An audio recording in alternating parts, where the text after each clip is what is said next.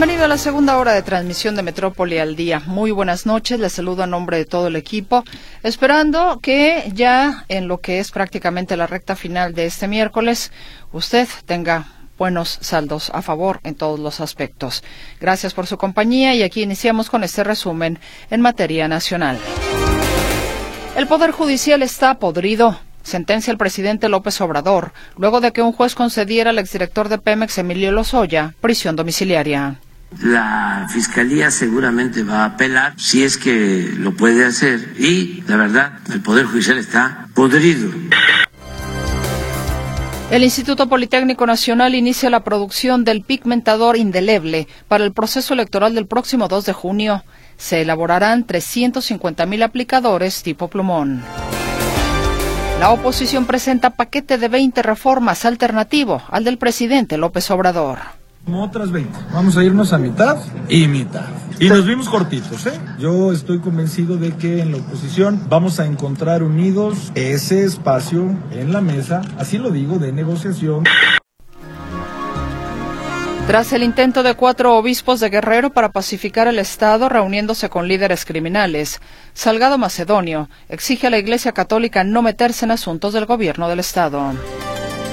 Confirma el gobierno federal 12 muertos en Guerrero por enfrentamiento entre bandas rivales. Encuentran 11 cadáveres en una fosa clandestina de Michoacán. En su interior hay siete hombres y cuatro mujeres. Se reportan en el país 36.161 casos sospechosos de COVID-19, de los cuales 2.998 están confirmados, es decir, un aumento de 812 contagios y 70 defunciones. Muchas gracias por el favor de su escucha y de su amable comunicación también. Le recuerdo con mucho gusto nuestros teléfonos en cabina 33 38 13 15 15 y 33 38 13 14 21. El WhatsApp y el Telegram también están a su disposición en el 33 22 23 27 38. Y en la comunicación que nos, usted nos hace llegar, nos dicen por aquí, eh, primero es Cruz del Sur hasta las Águilas. De las Águilas a López Mateo se llama 18 de marzo. De López Mateos a Mariano Otero se llama Copérnico. De Mariano Otero a Felipe Rubalcaba se llama Enrique Ladrón de Guevara. Y de Felipe Rubalcaba a Guadalupe se llama Volcán Barú. O sea que la obra no es en Copérnico, es en Enrique Ladrón de Guevara. Si los que quieren hacer vías ciclistas están una hora o más van a observar que no pasan bicicletas porque no es vía de ciclistas. Acuérdate que es el año de Hidalgo comenta Antonio Aguilera. Gracias, señor Aguilera. También por aquí nos dicen, está, a ver, ¿está acaso que me diagnosticaron cita, SIDA? Ah, ah, no, a ver, espéreme, esto está como un poquito más extenso. A ver, déjeme checarlo entonces con calma. A ver, permítame, pensé que era la última parte, pero no, esto viene con un antecedente aquí. Mi nombre es Lilia. A mí me da tristeza que el ser humano saque de su hábitat natural a los animales. Creo que tenemos muchas otras formas de diversión los seres humanos. Eh, también con los animales a costa de su bienestar. Ojalá y pronto se mejoren las condiciones y derechos de los animales. Muchas gracias por su comunicación, Lilia. Dice General Guadalupe para el gobierno de Tlaquepaque, no es de su interés o no está en sus prioridades resolver la problemática de la inseguridad en este municipio. Le rehuye a resolver, avienta la bolita y señala que el problema es federal. Triste presente y nos espera un gris panorama para Tlaquepaque. Urge un cambio de visión y seriedad y tomar responsabilidades como gobierno. También por aquí nos dicen. Ah, ah, Marco, Marco Vázquez. Aquí Marco Vázquez me manda un meme de lo que de nos Arturo sus ocurrencias en la hora pasada de la famosa expresión de abuelita de Batman. Y ay Marco yo no había visto esta este meme. No ya ya Arturo me mandó su su sticker pero bueno ya tengo sticker y tengo meme. Entonces bueno voy a hacer la colección. Gracias Marco ahora se la comparto a Arturo eh, nos dice Felipe Lomelí, sigue saliendo la podredumbre de la cloaca que confirma la corrupción del clan, del clan López, ahora con los primos en el negocio del tren Maya y Dos Bocas. Además, los apoyos del narco a la campaña de López, que se sigue confirmando ahora por Carlos Navarrete y la fiscalía que ya le pide a Celso, líder de los ardillos, que comparezca. Ahí su comunicación, muchas gracias por eso. Y Claudia Manuela Pérez, te saludo ya con información a nivel local.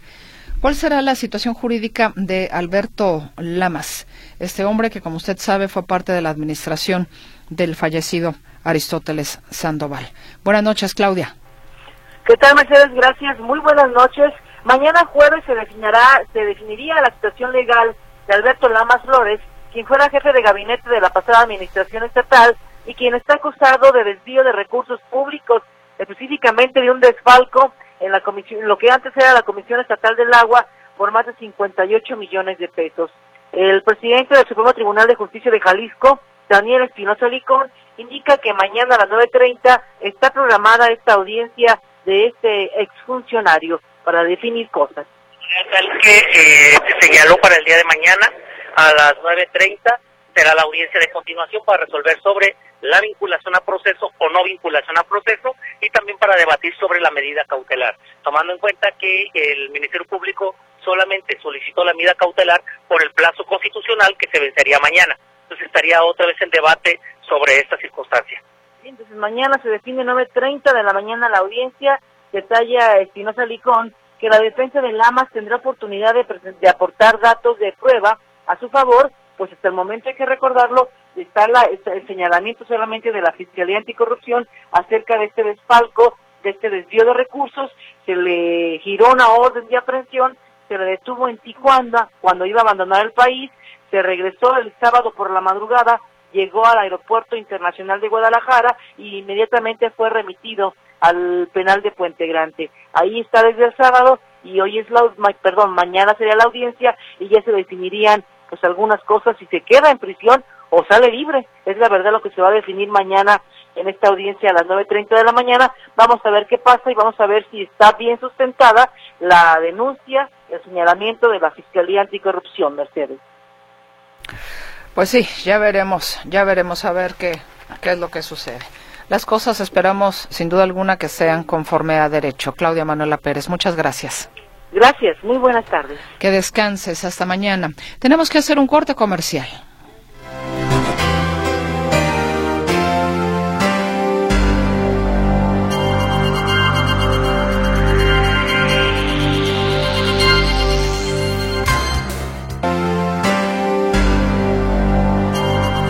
¿Le parece? Damos paso en este momento a la información en materia de inseguridad con mi compañero José Luis Escamilla. Bienvenido, José Luis, ¿cómo estás? Buenas noches. ¿Qué tal, Meche? ¿Cómo estás? Buenas noches. Un saludo para ti, para todo el auditorio. Hoy hubo información importante de trascendencia en materia de seguridad, como es justamente que, bueno, si te parece, arrancamos primero con este hallazgo que ocurre anoche en el municipio de Tlajomulco de Zúñiga. Eh, más o menos como esta hora justamente fueron localizados tres cadáveres en el municipio de Tlajomulco de Zúñiga, tres cuerpos que estaban dentro de una zanja en un predio de las con las calles Villa Amanecer Norte y Villas del Campo, en la colonia Las Villas, como las más cercanas de este predio, donde dentro de esta zanja fueron localizados los cuerpos de estos tres hombres. Primero se dijo que era uno, luego salió el segundo y finalmente se encuentra el tercer cuerpo. Los tres con huellas de violencia, con ataduras en pies y manos, eh, mordazas también en la, en la boca y esto fue localizado, como te digo ayer, en el municipio de Tlajomulco de Zúñiga. Esos tres homicidios fueron anoche. Pero hoy hubo otro, hubo más en el municipio de San Pedro Tlaquepaque, que sigue sumando, ¿eh? San Pedro Tlaquepaque sigue sumando homicidios en la zona metropolitana de Guadalajara. El día de hoy, vecinos de la colonia del Saus, no el Saus que está ahí por la, en la zona de Colón y Torres Bodet, para aquel rumbo, no. El Saus que está allá para la zona de la carretera libre a Zapotlanejo. Ahí, eh, los vecinos de la calle Francisco Montes de Oca señalaron que había un cuerpo humano envuelto en bolsas plásticas. Cuando llegan los primeros respondientes, confirman que se trataba del cadáver de una persona estaba envuelto en una cobija y en plásticos transparentes, de los que no se pudieron dar mayores detalles porque estaba totalmente cubierto. Pero es un cuerpo humano que fue abandonado ahí, en este punto. El hallazgo fue aproximadamente a las 2 de la tarde, decían los paramédicos que esta persona había sido asesinada por la mañana y entonces su cuerpo abandonado allí en este punto de la colonia de South del municipio de Tlajomulco, de, San Pedro Tlaquepaque, perdón. Si te parece, Meche, ahora vamos a una información que da a conocer el día de hoy el colectivo Luz de Esperanza. Hace cinco meses, tú recordarás que este colectivo Luz de Esperanza encontró una fosa clandestina en la colonia Santana Tepetitlán, del municipio de Zapopan. Una fosa de la cual no tengo en este momento el número exacto de cuerpos que fueron localizados, pero fueron varios. Se dijo que ya no había nada más. Bueno, el día de hoy este colectivo da fe de la localización de tres fosas clandestinas más ahí en este punto de Santana Tepetitlán, con la calle Morelos como la más cercana.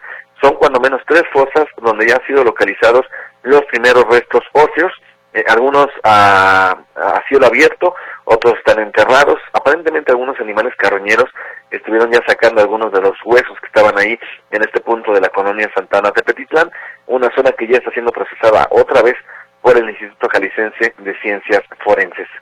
Hablemos, si te parece, Meche, ahora sobre esto que ocurrió el día, el día de hoy por la mañana y que es una situación que es una importante detención por parte de la Guardia Nacional. Resulta que el día de hoy se reportó que había disparos de arma de fuego en las calles Brigada Norte y Brigada Poniente. Esto es en la colonia El Tapatío del municipio de San Pedro Tlaquepaque. Eh, cuando llega la policía del, eh, municipal de Tlaquepaque y de la policía del estado, vieron que ya había presentes como primeros respondientes elementos de la Guardia Nacional. Ellos les dijeron, nosotros vamos a hacer cargo, retírense, y bueno, la Guardia Nacional se hizo cargo de este reporte. Ahí en este punto que te comento de las calles Brigada Norte y Brigada Poniente, fue localizada una mujer sin vida. Aparentemente esta mujer se lanza desde un segundo piso, pero ya trae además un impacto de bala en la cabeza. Y además, eh, a unos 500 metros más o menos, no menos, unos eh, 200 metros, estaba en, sobre la carretera Chapala, eh, y en la calle Plan de Valladolid, ya en el fraccionamiento Revolución, se localiza otro cadáver, el cadáver de un hombre también con impactos de bala. No se ha precisado todavía si hay relación entre estos dos hechos. Lo que sí me eche es que se ha confirmado de manera extraoficial que dentro de estas dos casas de la colonia El Tapatío fueron detenidas varias personas. En la primera de las fincas fueron detenidos 12 hombres y una mujer. A ellos les fueron aseguradas 12 armas de fuego largas. En la segunda vivienda se reportó la detención de tres hombres y una mujer, para dar un total entonces de 17 personas. 17 personas detenidas en esos acontecimientos. Pero no solo eso. En la primera casa fueron aseguradas 12 armas largas, 10 armas hechizas y 5 vehículos. Así que en total fueron 34 armas de fuego las aseguradas en estas dos fincas. Y no solo eso. También se localizan algunos chalecos tácticos con la leyenda Cátel Jalisco Grupo Delta, algunas bolsas con marihuana y seis bolsas con restos humanos. Todo eso localizado en esas dos fincas de la colonia El Tapatío en el municipio de San Pedro Tlaquepaque, en hechos que son investigados ya por un agente del Ministerio Público Federal. Esta investigación se queda a cargo de la Fiscalía General de la República por participar elementos de la Guardia Nacional. Así que bueno, finalmente Meche, lo que ocurrió en torno a esta movilización policial hoy por la mañana ya en la zona del Tapatío, varias personas se comunicaron con nosotros para preguntar si sabíamos qué es lo que estaba ocurriendo bueno, ahí está esta importante detención que logran los elementos de la Guardia Nacional. Y ya para terminar este reporte, Meche, eh, el pasado 17 de febrero, eh, un grupo de, alpinistas, 12 alpinistas en total, eh, muchos de ellos provenientes de Jalisco, se fueron hacia el Nevada, hacia el pico de Orizaba. Ellos iban a escalar el pico de Orizaba, ubicado en los límites entre Veracruz y Puebla. Ellos, a pesar de que fueron advertidos de que había mal clima por el Frente Frío número 35, pues decidieron escalar. Las malas condiciones del clima hizo que se separara este grupo, se extraviaron.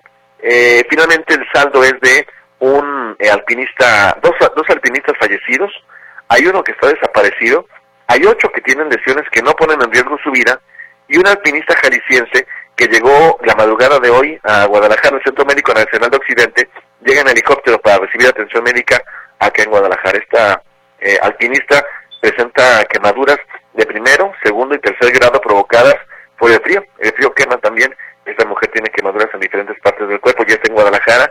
Y bueno, el segundo entiendo solamente queda por encontrar a una persona que está aún desaparecida y que bueno, está buscando todavía ahí en los límites entre Veracruz y Puebla, en el pico de Orizaba.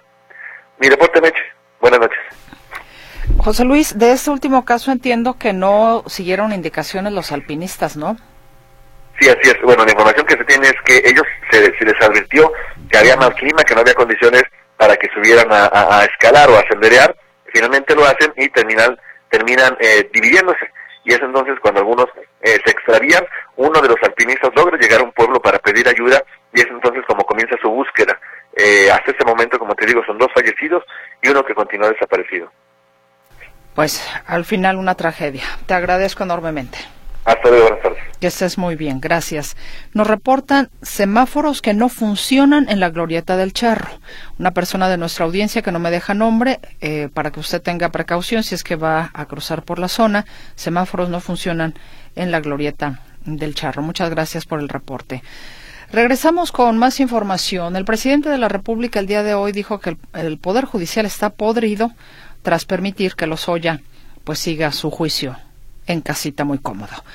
Te escuchamos, Arturo García Caudillo. Efectivamente, el presidente Andrés Manuel López Obrador no le causó no le causó mucha gracia eh, la decisión de los jueces de permitir que Emilio Lozoya, el director de Petróleos Mexicanos, eh, siguiera su proceso en libertad.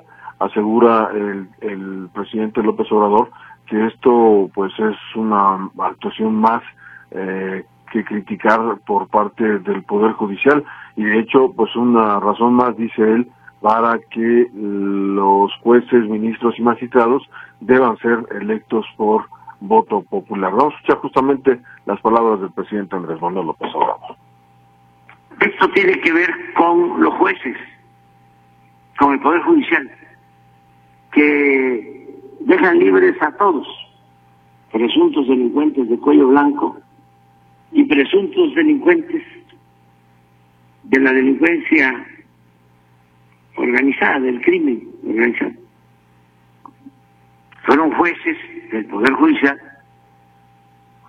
los que decidieron en vez de que esté en la cárcel el exdirector de Pemex, que lleve su juicio en su casa solo con un brazalete,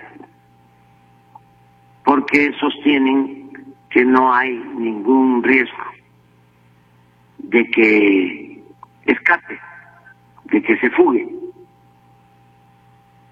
La fiscalía seguramente va a apelar, si es que lo puede hacer, pero es un asunto entre la fiscalía y el Poder Judicial. Y, la verdad, el Poder Judicial está podrido. Ahí está el presidente Andrés Manuel López usted lo escuchó, y pues esto recordó también, por eso es uno de las de, de, los motivos por los cuales eh, envió este paquete de reformas al Congreso de la Unión y entre estas reformas que propone eh, constitucionales, 18 en total, una de ellas es la reforma al Poder Judicial. Eso es lo que busca el presidente López Obrador, aunque pues falta la decisión de los opositores que en este tema, como en muchos otros, están totalmente en contra. Mi reporte, Mercedes. Bueno, pues, eh, ¿qué tenemos en la reforma en el ámbito judicial? ¿Te acuerdas de algo? Es, eh, bueno, es la elección de jueces, ministros y magistrados. Ah, por, ajá, por, por el pueblo, ¿no? Por la gente. Exactamente. Uh -huh. eh, también trae la disolución de las dos salas eh, de la Corte, dejando solamente a la sala superior, eh, la reducción del salario de los ministros, jueces y magistrados, trae también incluido eh, la creación de dos organismos nuevos que sustituirían al Consejo de la Judicatura eh, y pues bueno son son son varias las reformas las principales digamos que serían Perfecto, Arturo. Gracias por el recordatorio. Y bueno, déjame te digo que ya te estás haciendo tendencia con tu abuelita de Batman. Huicho ya me mandó por acá la cumbia de abuelita de Batman. Sí, ya la escuché. es la tecnocumbia o algo así. Bueno, no. de Jerez. No, ya, ya, estoy aquí ampliando mi colección de abuelita de Batman. Muchas gracias a los que han aportado algo. bueno. Gracias, Arturo. Ya, ya, ah, ya, te, ya, te, mandé todo lo que pude y hasta una de ellas la hice todavía más chiquita, más chica. Ah, mira. Nada más me mandaste a Batman. Pero... A la bolita también. Ya está ah, la, ah, sí, la mandaste no en chiquitito. Te he mandado dos abuelitas de Batman. En versión. O sea, de... te mandé a la paterna y a la materna. Ya no te fue Ay, pues bueno. Lástima que estoy tan decepcionada de Batman. Pero bueno. En fin. es el caballero de la noche. No, o sea, un caballero. Bueno, ya, ya, ya, te platicaré. Ay, sí. Bueno. Decepcionada de Batman, me voy con Superman. No, muchas gracias, Arturo. Al contrario, buenas noches, hasta. Al contrario, que estés muy bien. Y bueno, vamos a la pausa comercial, si nos permite, y ya estamos de regreso, por supuesto, con más información.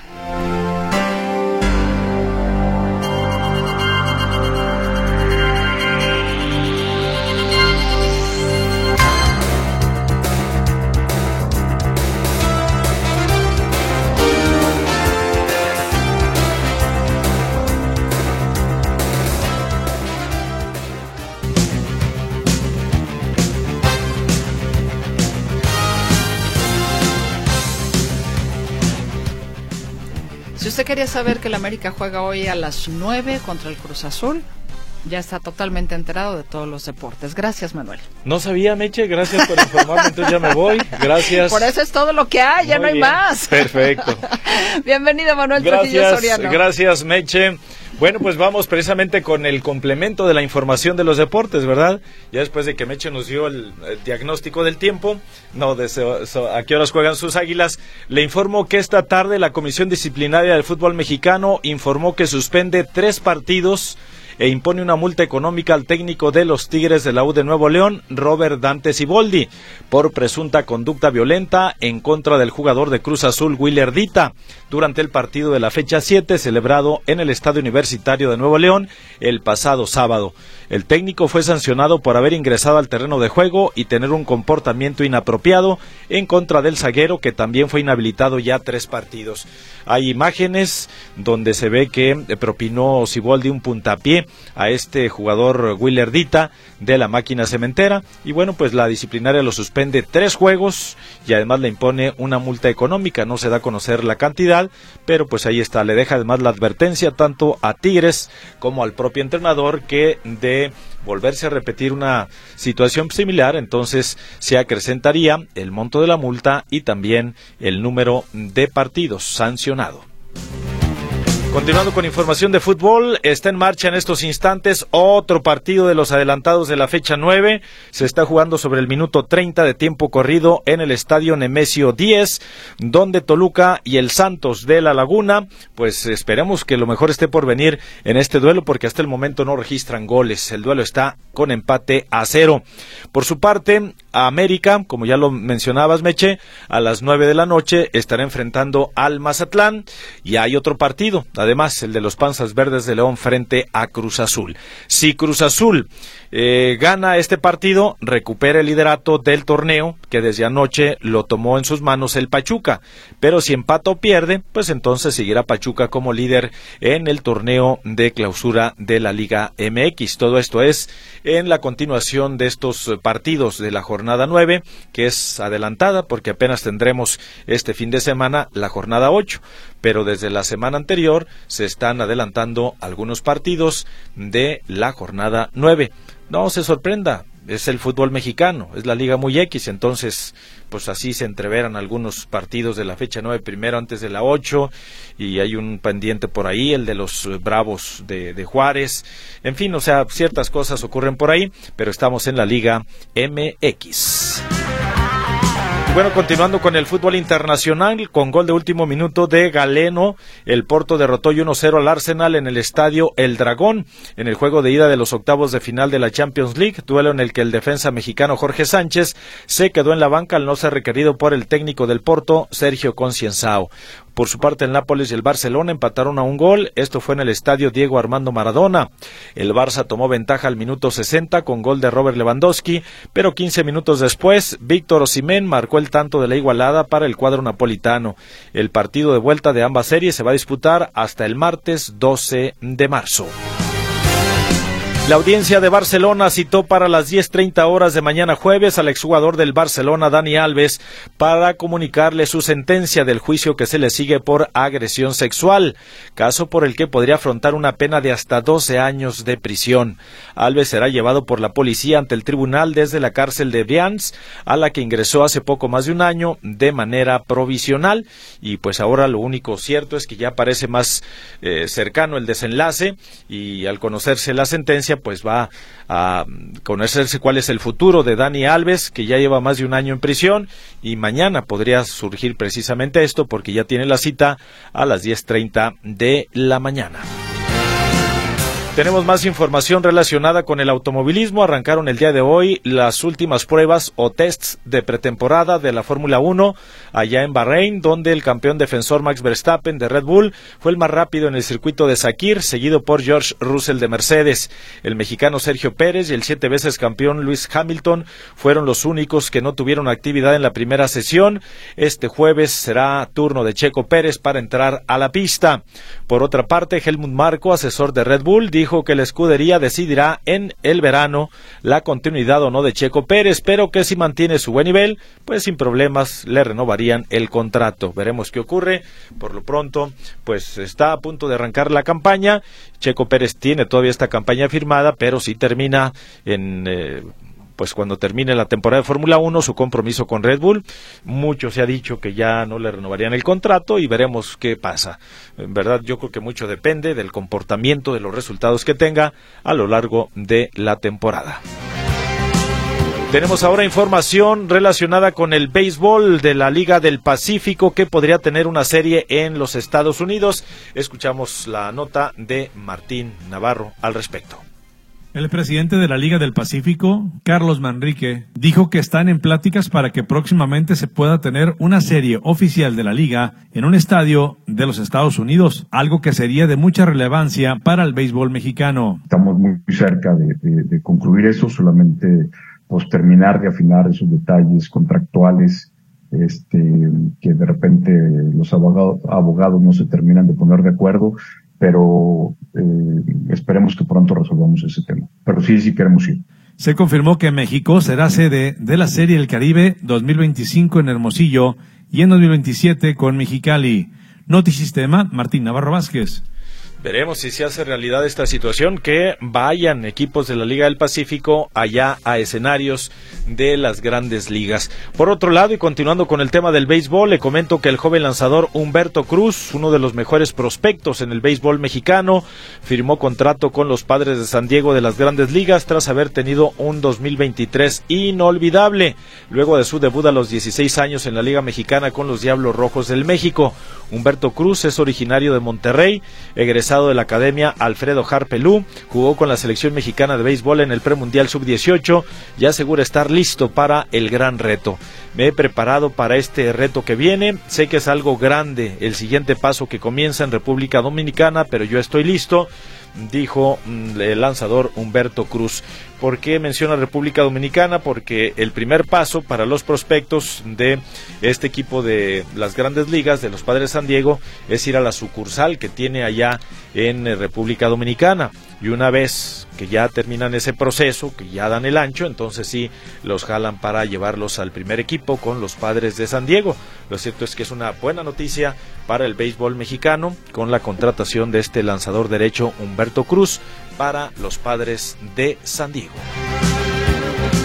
Bien, pues es lo que tenemos por el momento. Nada más le reitero marcador entonces en estos instantes. Toluca y Santos ya sobre el minuto 37 de tiempo corrido. Toluca y Santos no se han hecho daño. Están 0 por 0 en la bombonera. A las 9 de la noche América frente a Mazatlán y León ante Cruz Azul, otros dos partidos de esta fecha 9 que son adelantados.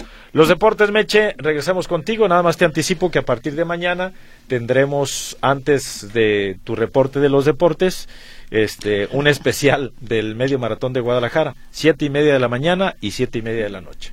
¿Es amenaza o es promesa? No, no, es promesa. Mañana a las siete, y media de la mañana y siete y media de la noche. Y qué bueno que llegaste a corregirme la plana, porque yo te dije que América iba a jugar contra Cruz Azul. Sí, por eso. Entonces yo nomás dije, está bien, está bien. América resulta que va con Mazatlán. Es que juegan los dos. Mazatlán eh, va a visitar a la América, será en el Estadio Azteca, por cierto, todavía. Y el Cruz Azul va a jugar también, ciertamente, y a la misma hora, pero contra los Panzas Verdes de León. Pero déjame te digo quién me malinformó. ¿Quién? Ah, ¿Quién se está agachando allá? ¿Quién se está agachando? pues con razón. Él me lo informó. Te cruzó los cables, sí. Sí, no, no, no, O sea, quería que yo cayera. Así es. bueno. bueno, muchas gracias. Hasta luego, Meche, que estés muy bien. Tú también, Manuel Trujillo Soriano, con la información deportiva. Y hay más en otro tenor, en otro ámbito de cosas. Pero antes le invito a que vayamos a la pausa.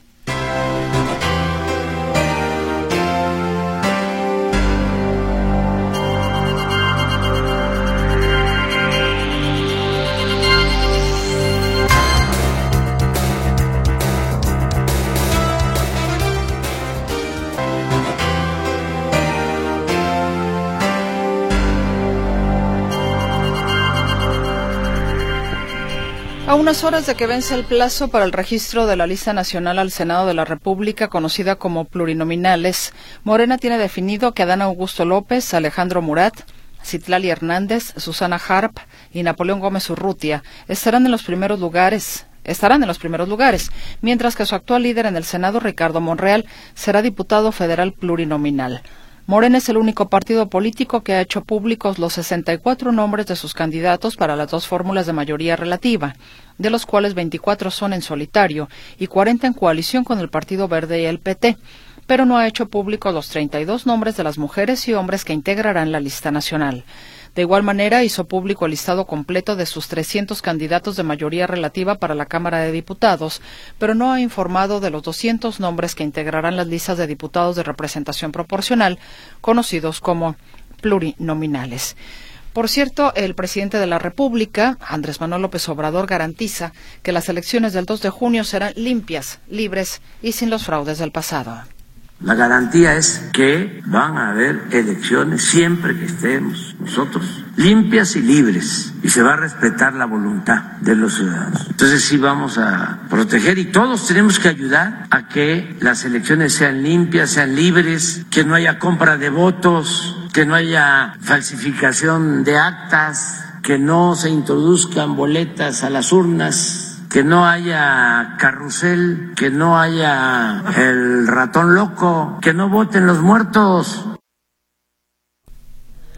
Por ello, añade el presidente, es muy importante el voto que se tiene en una democracia es la credencial del elector. Entonces, uno va de manera libre, en secreto, decide, es un derecho constitucional y hay que ejercerlo. Bueno, pues se siguen realizando los preparativos para el día de las elecciones. El Instituto Politécnico Nacional inició la producción del pigmentador indeleble para el proceso electoral 2024, que consiste en la elaboración de cerca de 350 mil aplicadores tipo plumón, con los cuales el INE pintará los pulgares de los electores que participen en los comicios del próximo 2 de junio. El catedrático de la Escuela Nacional de Ciencias Biológicas, Filiberto Vázquez, informó que se prepara un pigmentador indeleble con candados específicos de seguridad, mediante los cuales se garantizará que ninguna persona pueda votar dos veces en la jornada electoral. Detalló que cada plumón contiene 15 mililitros de tinta y cuenta con una cinta de seguridad que solo puede ser abierta el día de la elección. Y vayámonos ahora con otros temas. Usted sabe que una de las notas que mucho llamó la atención fue el hecho de que hubiera algunos eh, sacerdotes católicos que buscaron pues algún um, pues un acercamiento con líderes con líderes criminales en aras pues de buscar pacificar el Estado. Fueron cuatro obispos, de hecho, cuatro obispos de Guerrero para ser precisa. Y esta situación pues llamó mucho la atención. La negociación en Guerrero, ¿qué significa? Los distintos las distintas personas en sus distintas circunstancias o desde sus distintos poderes o autoridades, ¿qué tanto pueden hacer por buscar una negociación precisamente para contener, para pactar, para negociar el tema de la paz? Este es un trabajo de mi compañero Ricardo Camarena.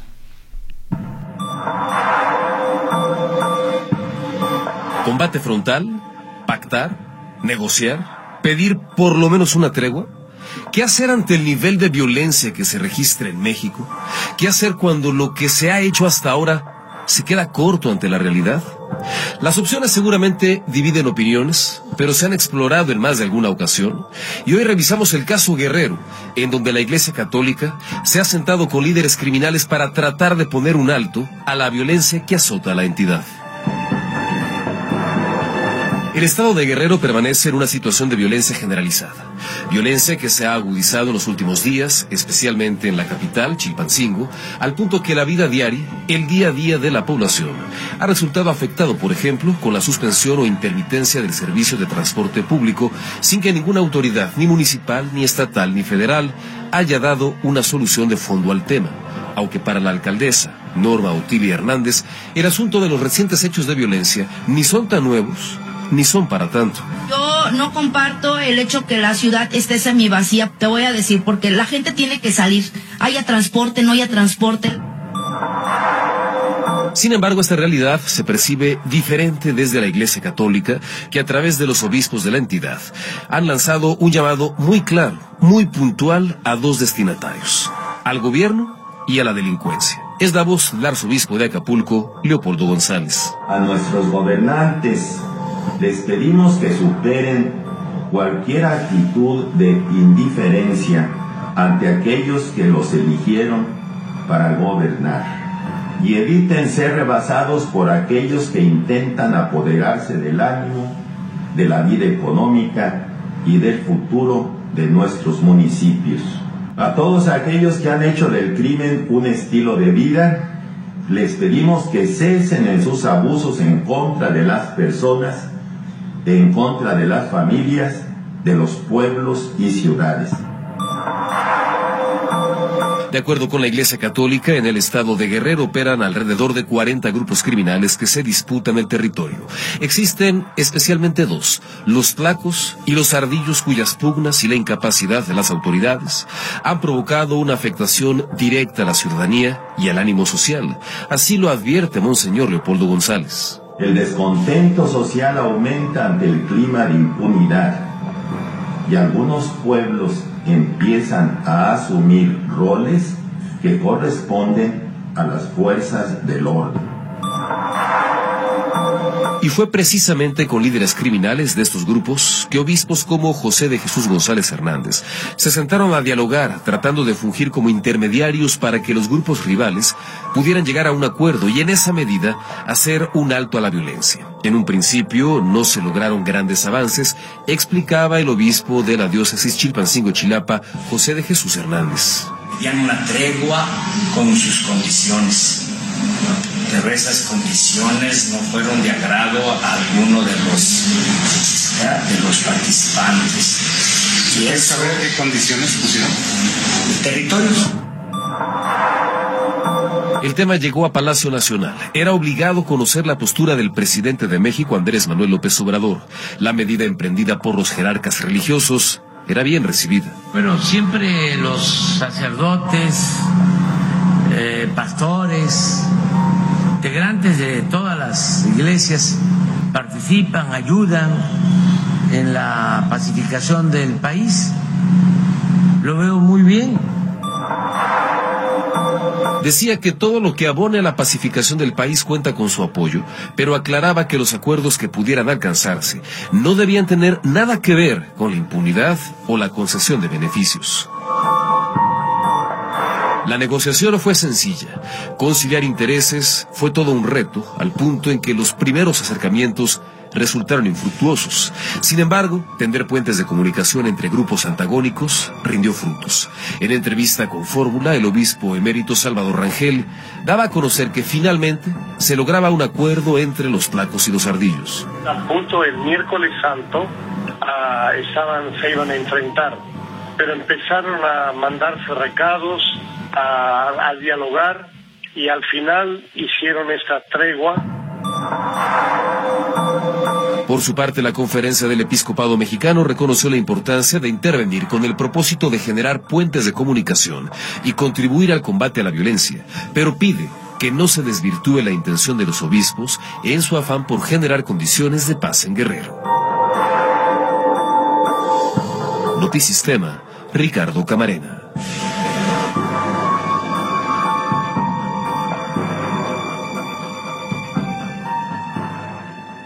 Muchas gracias a Ricardo Camarena por este trabajo informativo.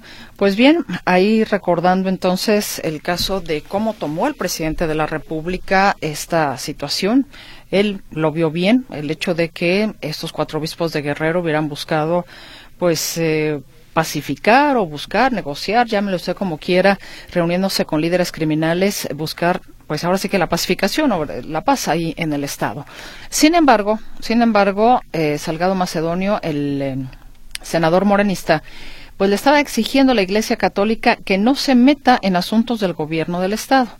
No sé, Arturo, si lo dice como senador de la República o porque, bueno, indiscutiblemente también no se puede negar que es el papá de la gobernadora del Estado de Guerrero.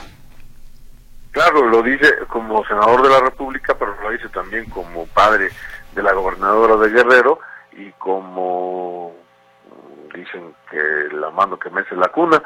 Pero lo cierto es que sí, hasta exagerado me pareció a mí el reclamo que hizo el día de hoy desde el Senado de la República en contra de los cuatro obispos que buscaron eh, negociar con el crimen organizado, con los líderes del crimen organizado, para que hicieran una tregua y pacificaran la entidad, lo cual parece no haber dado muchos resultados, porque apenas ayer hubo una matanza de alrededor de 12 personas eh, y o se rompió la tregua con esto o no tiene nada que ver con las negociaciones que se hicieron en estos días pasados. Originalmente se había dicho que los líderes de los ardillos y de otro grupo criminal habían dicho que no a esta tregua que proponían, pero después se habló de que habían acordado eh, dividirse ciertos territorios y, y ciertas eh, actividades económicas. Eh, entiendas esto como que el, eh, cobrar el derecho de piso por ciertas actividades que realizan campesinos y productores. Y eh, pues esto repito no sé qué fue lo que sucedió y no sé también por qué el por, por qué tanta molestia por parte de eh, Félix Salgado Macedonio senador de la República. Vamos a escucharlo justamente. No tiene por qué la iglesia meterse en asuntos del Estado, que entiendan, que entiendan. Hay, hay una separación iglesia y Estado.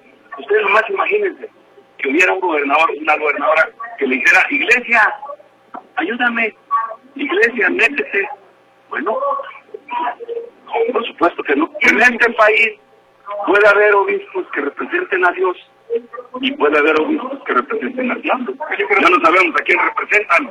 Cero, cero, Iglesia Católica en asuntos de gobierno. Cero. Pues ahí está justamente Félix Salgado Macedonio. Tendría que platicar también con el presidente de la República porque el titular de Ejecutivo les dio el visto bueno después de que se enteró que habían hecho estas negociaciones. Y evidentemente también Salgado Macedonio arremetió en contra de los críticos de su hija, Evelyn Salgado, la gobernadora de la entidad, eh, asegurando que ella está haciendo bien su trabajo, que está llevando eh, las mesas de seguridad todos los días, las está encabezando y que está haciendo su trabajo en materia de seguridad. Y también eh, evidentemente al líder de los ardillos, eh, después de estas declaraciones que hiciera Latinos sobre el supuesto nexo del presidente Andrés Manuel López Obrador con eh, el cártel de los Zetas, que en el 2006 habría financiado, igual que lo hiciera eh, de acuerdo a las publicaciones de ProPublica y otras, eh, lo, igual que lo hiciera el cártel de Sinaloa. Entonces, por lo menos, de acuerdo a estas informaciones, por lo menos dos cárteles del narcotráfico apoyaron en el 2006 al presidente Andrés Manuel López Obrador. Y pues bueno, eso es un tema que va a seguir dando para mucho porque el propio presidente hoy retomó este asunto. Muy, muy molesto porque el hashtag eh, narcopresidente sigue siendo tendencia en redes sociales.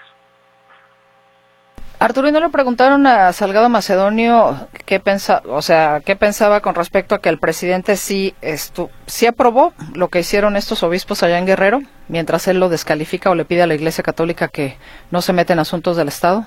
Sí, le preguntaron y pues, se hizo de la vista gorda, no respondió. ¿Se hizo qué? Eh, digo así de la vista gorda, bueno, dije de la vista gorda, así de los Ah. oídos sordos. Hizo Ah. de oídos sordos y no. Mi no comprende. Es yo no entender la diferencia entre ojos y oídos. Sí.